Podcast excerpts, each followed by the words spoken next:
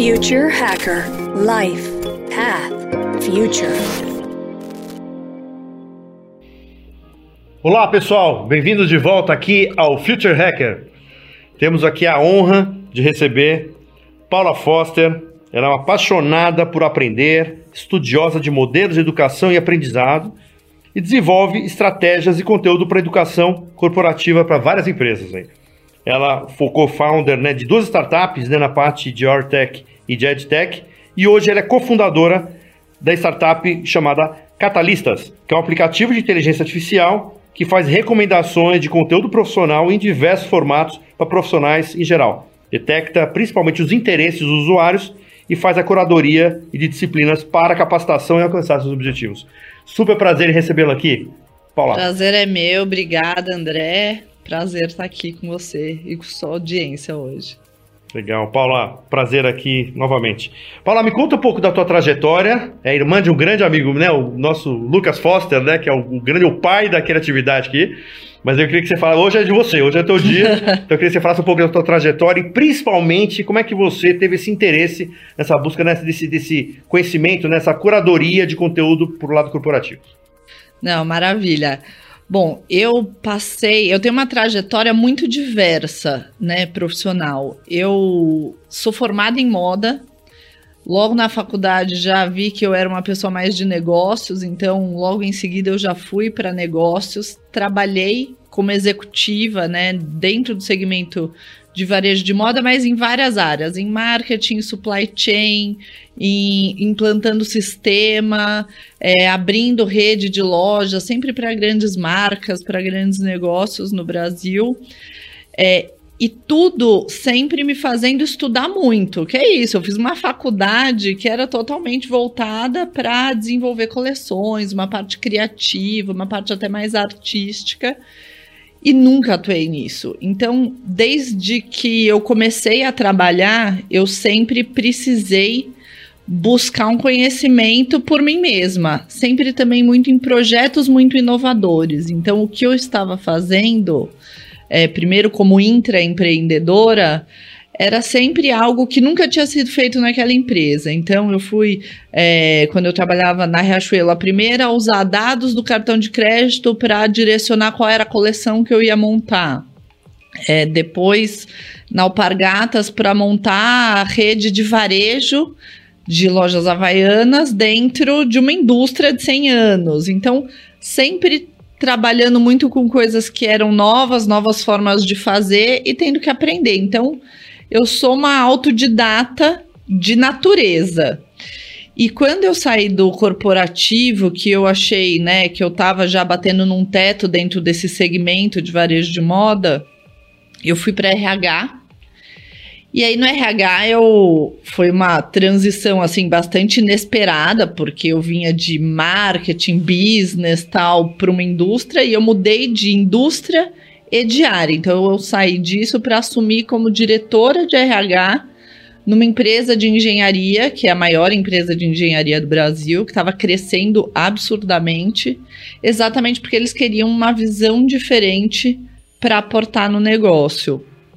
E aí eu fui entender a importância, né, de como é que a gente leva essa cultura de aprendizagem constante para um negócio que é consultivo, para um negócio que está desenhando as inovações que vão ser aplicadas em infraestrutura, em indústria, em coisas muito hard, cheia de inovação, mas que na forma de fazer ainda tem muito pouca novidade, né? Tinha muito pouca novidade. Acho que hoje não dá para ter pouca novidade em lugar nenhum, né?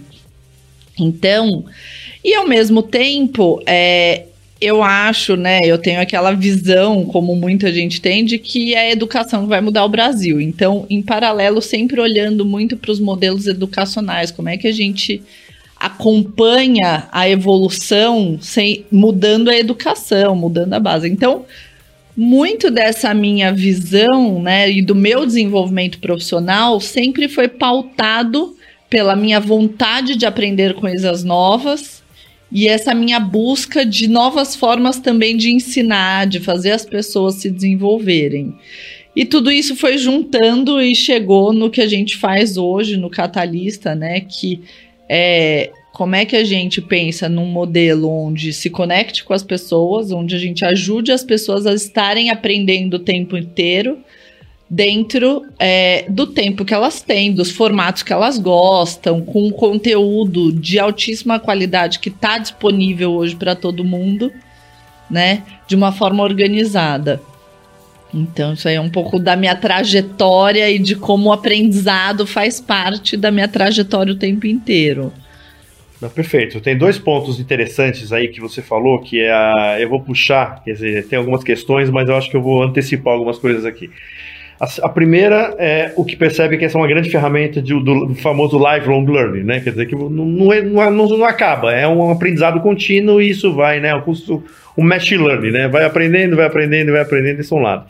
O outro lado também que eu vejo uma grande tendência é essa autogestão do ponto de vista da educação. Queria que você fizesse uma conexão desses dois pontos, assim, né? Primeiro, como é que é, é, a pessoa tem essa disciplina de, de, de, de, de entrar nesse mundo do, do, né, do lifelong learning através dessa autogestão educacional?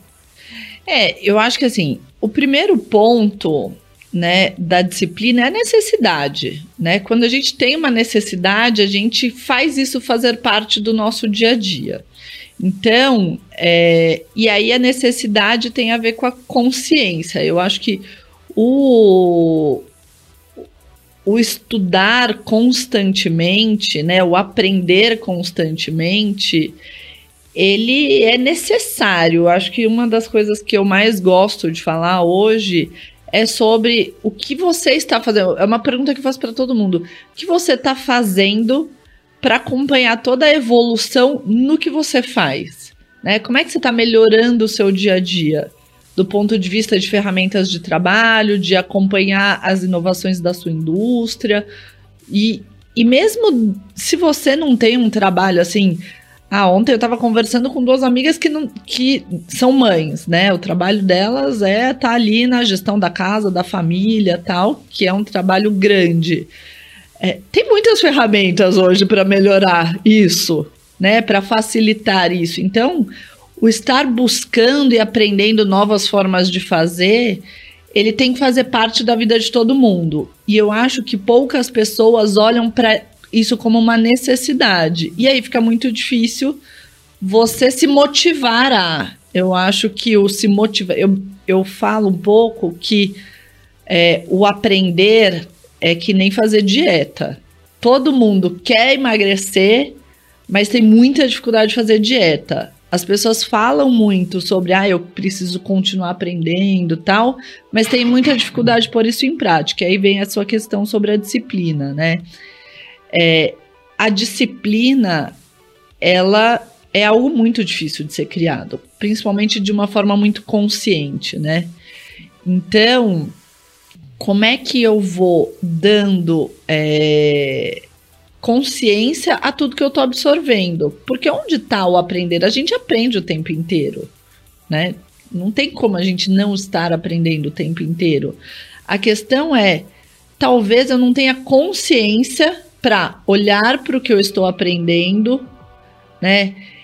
Como, ah, o que que isso está me trazendo de novo? O que que eu posso aplicar isso? Como é que eu posso usar essa conversa que a gente teve aqui e que você me contou de uma tecnologia nova, e como é que eu posso olhar para isso e um pouquinho mais a fundo e ver se isso pode fazer parte do meu dia a dia, se isso pode se conectar com o meu trabalho. Então, é, eu acho que se a gente tiver, primeiro de tudo, uma consciência sobre o quanto a gente está aprendendo o tempo inteiro, e depois, né, ter momentos onde a gente fala, tá, mas e de tudo isso que eu aprendi, o que, que eu posso usar? Como é que eu posso fazer? Tentar sistematizar um pouco já ajuda, né? Agora, como é que a gente faz para isso estar no dia a dia das pessoas, trazer a consciência para as pessoas? Eu acho que é muito pela dor, sabe? Eu acho assim, eu tô fazendo algo que eu tô ficando para trás, eu vou atrás de aprender. Eu tô num emprego novo, eu vou atrás de aprender. Eu vejo as pessoas com muita dificuldade de fazer isso simplesmente porque ah, é importante aprender e eu vou colocar isso no meu dia a dia, abrir uma agenda, ter um horário na semana, é o mundo ideal. Mas mesmo para mim, que sou uma pessoa que eu sou orientada a buscar aprendizado constantemente, eu tenho essa dificuldade. Quando eu tô num assunto novo, eu vou lá, eu mergulho, eu estudo, tal. De repente paro. Aí eu dou uma relaxada, perco esse esse pique. Depois volta. Mas é muito pela necessidade. Então, eu acho que se a gente for criando necessidade, o tempo inteiro, é, a gente vai fazendo isso naturalmente. E como é que a gente cria essa necessidade? Pela curiosidade. Eu acho que é, o mais importante para a gente aprender constantemente é a gente ser curioso na vida. Curioso com tudo. Então, para mim, é, né, quando a gente fala de habilidades, a gente talvez entre um pouco mais nisso, é a curiosidade move a nossa necessidade de aprender e vai movendo a gente para a gente estar tá evoluindo constantemente. Perfeito. É engraçado que assim é, a gente fez uma dinâmica para falar qual era o público do Future Hacker, né? Dá um exemplo, né? Aí todo mundo, não, mas é classe A, B, é C, é B. Eu falei assim, cara, esquece a demografia, cara. É curioso, é exatamente isso. Assim, o que eu tô para eles é um portfólio de, de assuntos, de temas de interesse. Se a pessoa quiser, por exemplo, teve até uma história interessante que um garçom de um bar de amigo meu falou assim: Nossa, André, tô adorando os podcasts. Eu falei, ah, legal, né? Tem um lá que eu não entendi nada, né?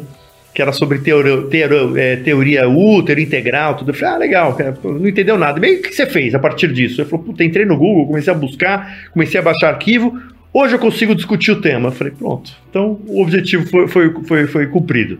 Exatamente, né? É, é, é exatamente esse ponto. Se a pessoa é curiosa de, de, de, então assim isso e falando novamente aqui quer dizer assim, eu, são diversos assuntos cara se a pessoa pegar um desses e se especializar tem até um, um CEO de uma empresa que vai falar hoje aqui no Future Hacker que ele é um, é um, um CEO da, do, que foi de um grupo bem forte aí do, do, de, da área de alimentação, que ele falou uma coisa muito interessante. Ele falou: se você usar 90. Eh, ele tem uma, uma fórmula que é assim: 90 minutos por dia, por 90 dias, você vira um especialista em qualquer coisa em três meses.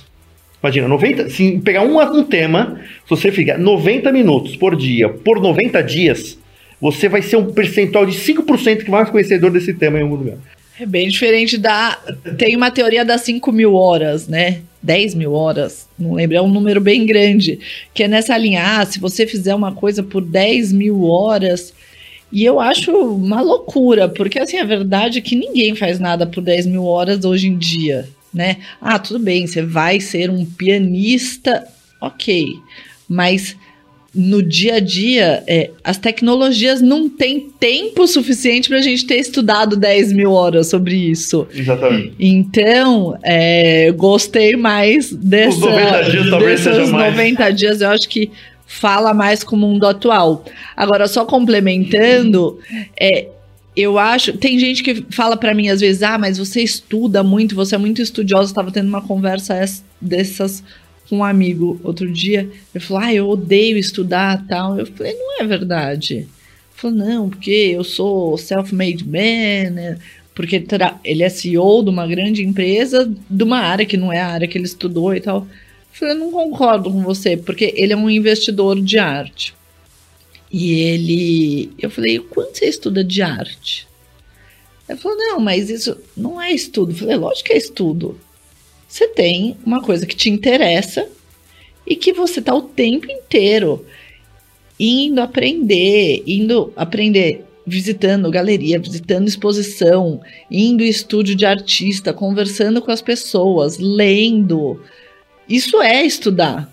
Você pode não estar tá estudando aquilo que é a teoria do seu trabalho, mas você tem um outro interesse do qual você é super especialista, é uma pessoa de referência para mim, por exemplo, de um tema que te interessa. Então, é, todo mundo estuda, só que você estuda, né, daquilo que te interessa. Como é que você traz o seu interesse para o seu trabalho, para outras áreas da sua vida.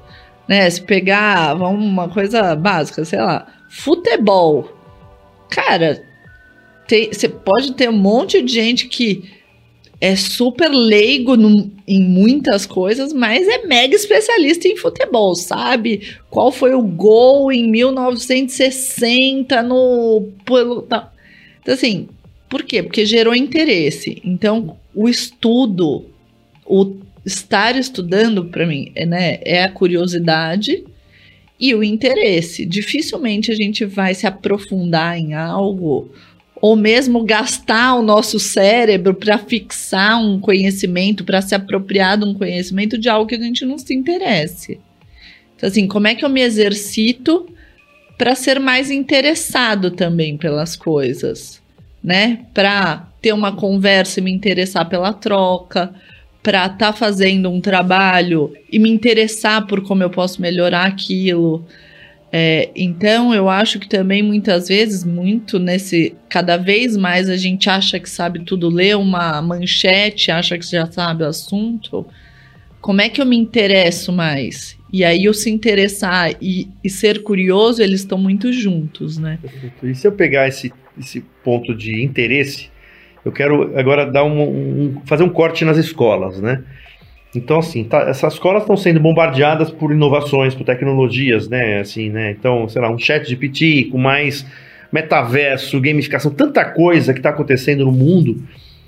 E, e, as escolas, como é que tá esse dilema das escolas, né? Existe algum, pelo assim, é, eu sei que o, o teu foco é muito corporativo, mas é muito mais a tua visão como uma estudiosa do, do mercado de aprendizado, né?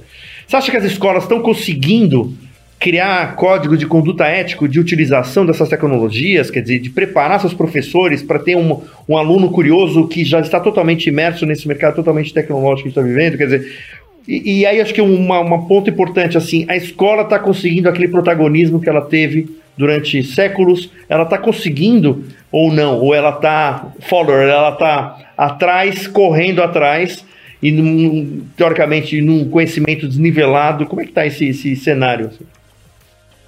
É complexa essa questão, mas eu acho, vamos lá. Eu acho que a escola, ela tá muito na mesma linha das organizações, né? É, tá todo mundo tentando entender a tecnologia, a tecnologia chegando muito mais de fora para dentro do que de dentro para fora, né? Tirando as empresas de tecnologia que estão criando e trabalhando para criar novas tecnologias, é, a gente está absorvendo tudo isso de fora para dentro. É, é, muito mais o aluno que chega questionando e usando o chat GPT do que o professor que vai falar, usem o chat GPT e tragam aqui para a gente trocar uma ideia sobre, sobre a questão ética, sobre a qualidade do, do que veio, sobre como vocês podem fazer um prompt melhor. É, então, é, não acho que as escolas estão preparadas, como eu não acho que é, as empresas estão preparadas e todo mundo vai ter que correr atrás o tempo inteiro e se transformar. Eu vejo que tem sim uma movimentação grande buscando ajudar como é que a gente leva para as escolas novas tecnologias, novas formas de, de ensinar e tal, mas eu vejo muito pouco se falando de como eu ajudo o professor a se preparar para isso. E não adianta, é, quando falando de interesse, né?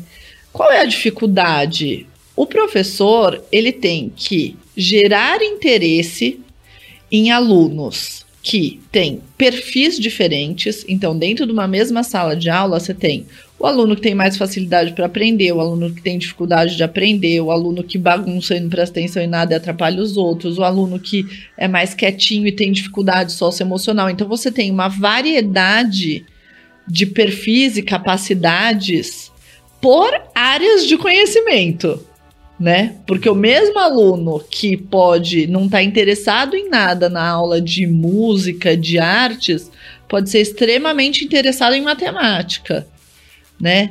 O outro que adora a aula de educação física, mas não quer saber da aula de português, né? Então, assim, você tem que gerar interesse é, em pessoinhas, informação com, com em, sobre conhecimentos diferentes porque todo mundo precisa passar pelos vários conhecimentos, não necessariamente no mesmo nível de profundidade, é, e pessoas com perfis diferentes. Então, o papel do professor é extremamente complexo, né? No gerar curiosidade, no como é que ele consegue. E aí, se a gente falar, ah, não, é uma tecnologia nova que vai ajudar a resolver. Não, tem gente que vai sentar a bunda na cadeira e vai se é, prestar atenção e, e ter interesse. E a maioria não, né? E cada vez menos.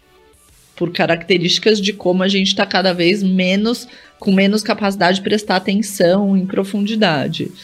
É, e aí, como é que a gente está ajudando o professor, primeiro, a entender todas essas mudanças, a ele usar essas mudanças, né? Como é que o professor está usando o chat GPT para montar a aula dele de uma forma mais fácil? Como é que ele tá, como é que a gente tira do professor o preconceito sobre as novas tecnologias, sobre os novos conhecimentos? Como é que a gente gera curiosidade dos professores, né? E eu acho que é muito parecido com como é que a gente faz isso com os nossos colaboradores, né? O mundo ainda é muito voltado para qual é o resultado que eu estou entregando, mas eu não, a gente tem muito pouco tempo para se questionar sobre o como, sobre o buscar uma forma nova. Então assim, eu dou tempo para esse professor que na maioria das vezes tem um trabalho de manhã, outra tarde, às vezes até outro à noite, né, para ele conseguir é, buscar coisas novas, montar a aula, corrigir prova e estar em sala de aula, porque enquanto ele está em sala de aula, ele não tem tempo de dar uma olhada na internet, dar uma relaxada, ele está ativo 100% do tempo, né?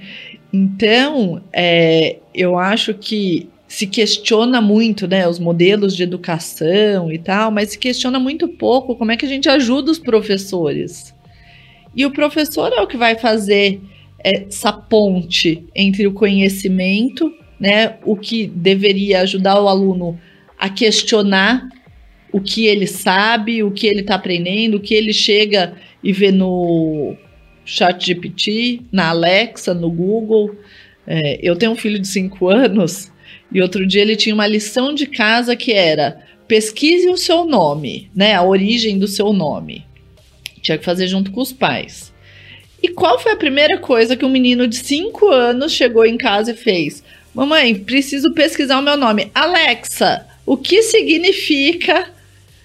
E a Alexa deu uma resposta. Eu falei: não, não, não, não. Vamos lá. Você sabe como que faz uma pesquisa? Vamos olhar, vamos entrar no Google, vamos ver várias fontes. Qual é a. Sabe que é fonte? Ele vai entender? Sei lá se ele vai entender agora. Um dia ele vai. Mas a gente está indo para um modelo onde tudo é muito pasteurizado. Como é que o professor ajuda a gente a questionar isso? O professor foi ensinado a ensinar uma resposta certa. Né? Então, como é que a gente está formando professores que entendem que eles não têm que dar uma resposta certa ao aluno? Que a resposta certa não existe na maioria das vezes. E quando existe, te, eles têm diversas formas de chegar nela. E ela está disponível em qualquer canal que o aluno for buscar. Então a resposta já está dada para essas, essas crianças, esses jovens que estão na escola. O que, que não está dado? O raciocínio, a capacidade de abstração, a capacidade de ter curiosidade sobre como é que eu vou usar isso. O professor não foi ensinado a ensinar isso, ele nem sabe, na maioria das vezes, que ele pode dar esse espaço para o aluno. Não, muito bom. E a gente nem falou ainda isso. Maravilhoso essa, essa, essa approach, essa visão. E, e, a gente ainda nem falou também de transversalidade de temas, que é outra complexidade. Exato. Como é que o professor de matemática consegue permear por áreas humanas, quer dizer, que eles cons conseguem ter visões mais amplificadas e mais holísticas sobre o assunto, que é para onde a sociedade está indo, né? Quer dizer, né, assim, né? Para cada vez mais essa, essa visão um pouco mais, mais né, de correlação entre as próprias disciplinas, né?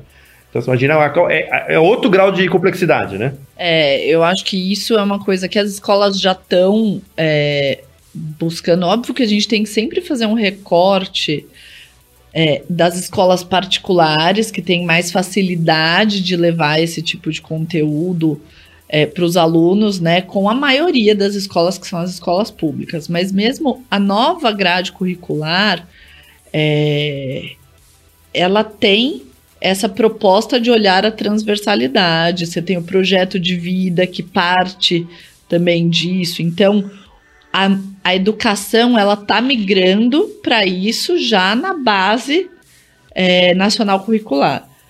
Mas isso leva muito tempo para estar tá na prática é, dos alunos, né? Tipo, tá sendo implantado na maioria das escolas. Tem que ser implantado em todas as escolas, mas mais uma vez volta. O professor está preparado para isso? Como é que a escola junta esses conhecimentos? Como é que se escolhe esses projetos? Mas isso eu acho que é uma coisa que está mais fácil do que a tecnologia, né? Porque quando você pega, principalmente a educação infantil, ela é muito assim, né? Ela é muito cross porque ali você não está separando tanto em conhecimentos técnicos. Você vai separando os conhecimentos conforme o aluno vai crescendo. Então, essa base já faz um pouco mais parte da pedagogia, né? Em algum momento o professor aprendeu a olhar os várias, as várias áreas. O que eles têm que juntar são os vários conhecimentos técnicos no mesmo projeto. E aí, é, um olhar de comunicação entre áreas, de professores trabalharem juntos, né? Então, antes a escola ela era muito cada professor trabalhando no seu quadrado ali na sua sala de aula. Você trabalhar em equipe é muito mais fácil você montar uma equipe dentro de um lugar que já está estabelecido e que tem uma coordenação e uma liderança que esteja interessada nisso, do que você de fato trazer conhecimentos que não fazem parte desse repertório. Então eu acho que essa interdisciplinariedade está vindo da escola, tem que chegar às universidades, acho que as universidades estão mais distantes disso, né? É, mas é uma tendência e está sendo implantado já. Acho que daqui 10 anos a realidade vai ser muito diferente do que de hoje nesse tema. Muito bom. Paulo, queria voltar um pouco para o mercado corporativo agora. É, né, você tem um aplicativo que faz essa curadoria em cima da inteligência artificial, etc. Tem muita coisa que a gente aprende no mercado de games para isso, porque assim, a gente traz essa gamificação, eu consigo trazer isso para o lado corporativo na parte de aprendizado ou não? Claro, eu acho que é, a gamificação, né, e aí o desenvolvimento do game, ele parte, ele tem uma ciência por trás, né, eu estava discutindo isso até sobre tem toda essa questão o quanto as crianças ficam no celular e ficam viciadas nesses jogos. E os jogos são construídos para viciar, né? E para viciar do que ponto de vista? Eu tenho um game e qual que é a minha monetização? É quanto mais tempo eu estou engajando aquele, aquele usuário naquele game. Então eu desenvolvo formas de deixar as pessoas ali por mais tempo. E é óbvio que a gente consegue pegar, e fazem brilhantemente, né? E a gente consegue pegar essas esses mesmos mecanismos para trazer para outras áreas, né? Então, mesmo dentro. É, e aí, como que você faz isso? Acho que um, um aplicativo que faz isso muito bem e que é muito famoso é o Duolingo. Né? O Duolingo ele é todo baseado numa gamificação para você ir aprendendo uma nova língua. Então, você quanto mais você usa, mais você vai evoluindo, quanto mais você tem as respostas certas, então é sempre você ganhando pontos, reforços positivos, você aprendendo a usar aquilo, né? Então esse reforço positivo, ele gera satisfação. A hora que gera satisfação, você quer mais. Você quer mais, você vai fazendo mais.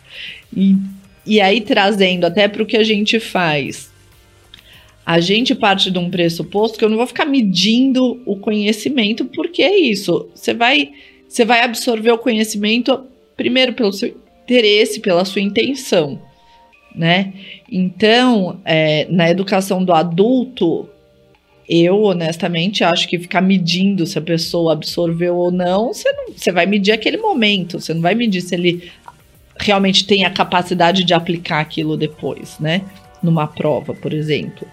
Então, o que a gente faz? A gente vê o quantas pessoas usaram, quanto elas. E vai dando visibilidade e vai tagueando. Então, ah, você tá no iniciante, agora você é, é um expert, você é um guru, você.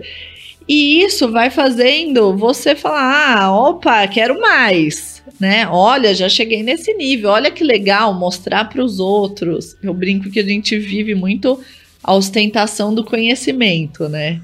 Então as pessoas gostam de mostrar para os outros sobre o que elas conhecem. É, então a gente tem que usar esses mecanismos de reforço positivo para trazer um, um, reconhecimento, e quando a gente vai gerando esse reconhecimento, as pessoas vão se empolgando e vão querendo mais. Né? E, e até trazendo. Isso é do ser humano, né? É da natureza humana. Você vai fazendo esse reconhecimento, você vai. É, a, vai induzindo a produção de dopamina, que vai dando um reforço positivo no cérebro. Então não é só é, emocional, ele também é físico. Então, tem muitos mecanismos para a gente aproveitar toda essa estratégia de games, né? Todo esse desenvolvimento que tem uma indústria muito eficiente, fazendo coisas muito bacanas, para fazer essa interdisciplinariedade, conseguir levar essa experiência mais engajadora para outros conteúdos que vão gerar aprendizado. E vocês, por exemplo, na Catalistas, vocês usam muito dessas ferramentas ou não? A gente usa, é, a gente vai sempre estudando e melhorando e vendo o que tem a ver também com o propósito que a gente está colocando aqui, né? Então a gente entrou com uma gamificação um pouco mais clara e um pouco mais engajadora agora. A gente te, traz também a questão dos aspectos sociais, né? É, as pessoas querem o reconhecimento do outro ou elas valorizam o outro. Então a gente está trazendo pessoas para fazerem as curadorias, né? Então dentro da empresa, você sempre tem aquela pessoa que é uma referência. O que, que é aquela referência interna é, tá ensinando para os outros? A partir do momento que ela tá indicando aqueles conteúdos, as pessoas se engajam mais. Então, tem alguns mecanismos, tanto de gamificação quanto sociais, que ajudam a gerar mais interesse nas pessoas. E a gente usa sim. Ah, muito bom. Me diz o seguinte, Paula, uma última questão aqui a respeito do. Ah, vamos agora com o pezinho no futuro. Né? Como você acha que é o futuro desse mercado de educação, principalmente assim? Para onde que você acha que está indo? A gente já, já passou né, por autogestão, por lifelong learning, mas qual seria o for, melhor formato que você vê no futuro da educação? Eu acho que, é, vamos lá, né? Educação tem vários momentos da vida das pessoas, né? A gente passou por alguns aqui. Então, eu acho que do ponto de vista, né, quando a gente fala de educação de base, né, escola, é, é um pouco isso que a gente falou, é a interdisciplinaridade, é a gente gerar menos a resposta e mais o processo de conhecimento, um processo investigativo, geração de, né, de temas novos, dar mais liberdade também para os alunos é, buscarem outros temas para se aprofundar. Então, você vai ter aquela base comum, mas você vai ter muito mais eletivas, um ensino mais diverso né? Em temáticas, em profundidades, em assuntos. É, quando a gente vai para as universidades, né? Eu acho que a gente tem que questionar muito qual é a necessidade de um diploma universitário. Por quê? Porque, assim, cada vez mais é, o, o conhecimento ele vai ter prazo de validade né? Então, o conhecimento que é perene, ele está sendo muito reduzido e tudo está ficando mu é muita novidade, né? Eu estou pensando, como é que eu estou formando profissionais? Eu estou formando profissionais se atualizando o tempo inteiro. Então, é, o papel das universidades, né, um estudo de quatro anos, né, uma formação longa, onde eu tiro a pessoa é, de parte do horário de trabalho, da aplicabilidade, para ela estar tá ali estudando, eu acho que isso vai ter uma transformação gigantesca, porque o mercado de trabalho não absorve mais isso. Então, a não ser óbvio, tem coisas muito técnicas. Não dá para eu é, formar um médico, né, por EAD e só com conhecimentos adquiridos recentemente. Não, tem uma questão ali, como é que a pessoa vai aprender a operar alguém, né? Como é que ela vai? Tem coisas que não tem como é, a gente mudar tanto. Mas, quando eu falo de uma educação de administração, por exemplo, eu acho que tem mudanças radicais para serem feitas. Porque esses conhecimentos, você vai ter ali um core, que é né, um conhecimento de base, mas o resto é tudo uma continuidade. E aí, como é que a continuidade acontece? Né? Então, como é que as universidades se desapegam do eu formo, fiz o meu papel e mando a pessoa para o mercado e tchau, tá feito. Pro como é que eu continuo mantendo essas pessoas atualizadas constantemente? Né? Vai ser uma assinatura de universidade. Eu né? acho, eu, eu, é eu iria para esse caminho. Essa, assim, essa era a visão né? que eu queria. Por que não tem a Netflix do conhecimento, da educação, onde eu pego uma assinatura? Não é, não é um, um, curso, é uma assinatura. Então, assim, Exato. eu pago, sei lá, 50 reais por mês, eu vou ter sempre atualização sobre o tema que me interessa. Né? E eu acho que o problema é que hoje as empresas estão querendo compensar isso, né? Ou estão tentando compensar isso e muito perdidas na forma de fazer. Por quê? Porque a hora que a gente entra nas empresas, qual que é a principal reclamação? Ah, ninguém engaja, eu gasto uma grana aqui, eu monto um Netflix de educação, é, com os conhecimentos que são importantes, que são relevantes e ninguém usa. Né? As taxas de, dessas plataformas de educação corporativa é de menos de 10% de uso dentro das empresas. E por quê? Porque é isso, no que, que a pessoa está interessada, que tempo que ela tem, o que, que eu estou promovendo de para que, que você vai fazer isso? Eu tô dando tempo e tô gerando interesse na pessoa de sair daquilo. E outra, para que que ela precisa? Ela precisa disso para estar tá ali fazendo o trabalho que você tá colocando uma meta para ela? Ou você tá pedindo mais do mesmo? Ou você tá pedindo só o tempo dela? Né? Então, se, se você enfia um monte de reuniões, um monte de carga de trabalho, cada vez menos gente, pessoas mais júniores, e aí você quer que a pessoa pare para ir estudar, num curso online onde ela não tem com quem trocar, ela não tem um, uma vantagem de estar ali simplesmente porque ela deveria estar fazendo. Então, assim, é, né, se eu penso desde a pessoa da escola até a pessoa já no mercado de trabalho, é, o porquê que a gente está querendo que as pessoas façam o que a gente acha que elas devem fazer, né? que, que a gente está levando para elas? E, e, isso é a base para a educação funcionar, para as pessoas de fato aprenderem, né? Ah, tudo bem, o aluno ele não tem opção, tipo, o meu filho, ele não tem opção se ele acha importante ir para escola. Não, tem que ir para escola e ponto, e vai ter que aprender um monte de coisa para um dia ele ter capacidade de, de escolher o que ele acha importante. Mas com adulto, você não faz isso. Então, é isso, né? Como é que a gente quer que as pessoas absorvam conhecimento, apliquem conhecimento, se a gente não gera interesse, se a gente não gera a, a, gamificação da vida real, né? Que são essas recompensas e tal. Ela não vê uma recompensa para ela. Ela vai estudar aquilo que ela tem interesse. É o futebol, é a arte, é a culinária, é sobre pet, né? Então, a pessoa compra um cachorro, ela vai lá, ela vai estudar sobre como fazer o cachorro fazer xixi na hora certa. Muito bom, né? Essa desmistificação, né? Educação, aquela ela, é uma coisa cartesiana. Não, mas existem outras formas. Muito bom, muito bom.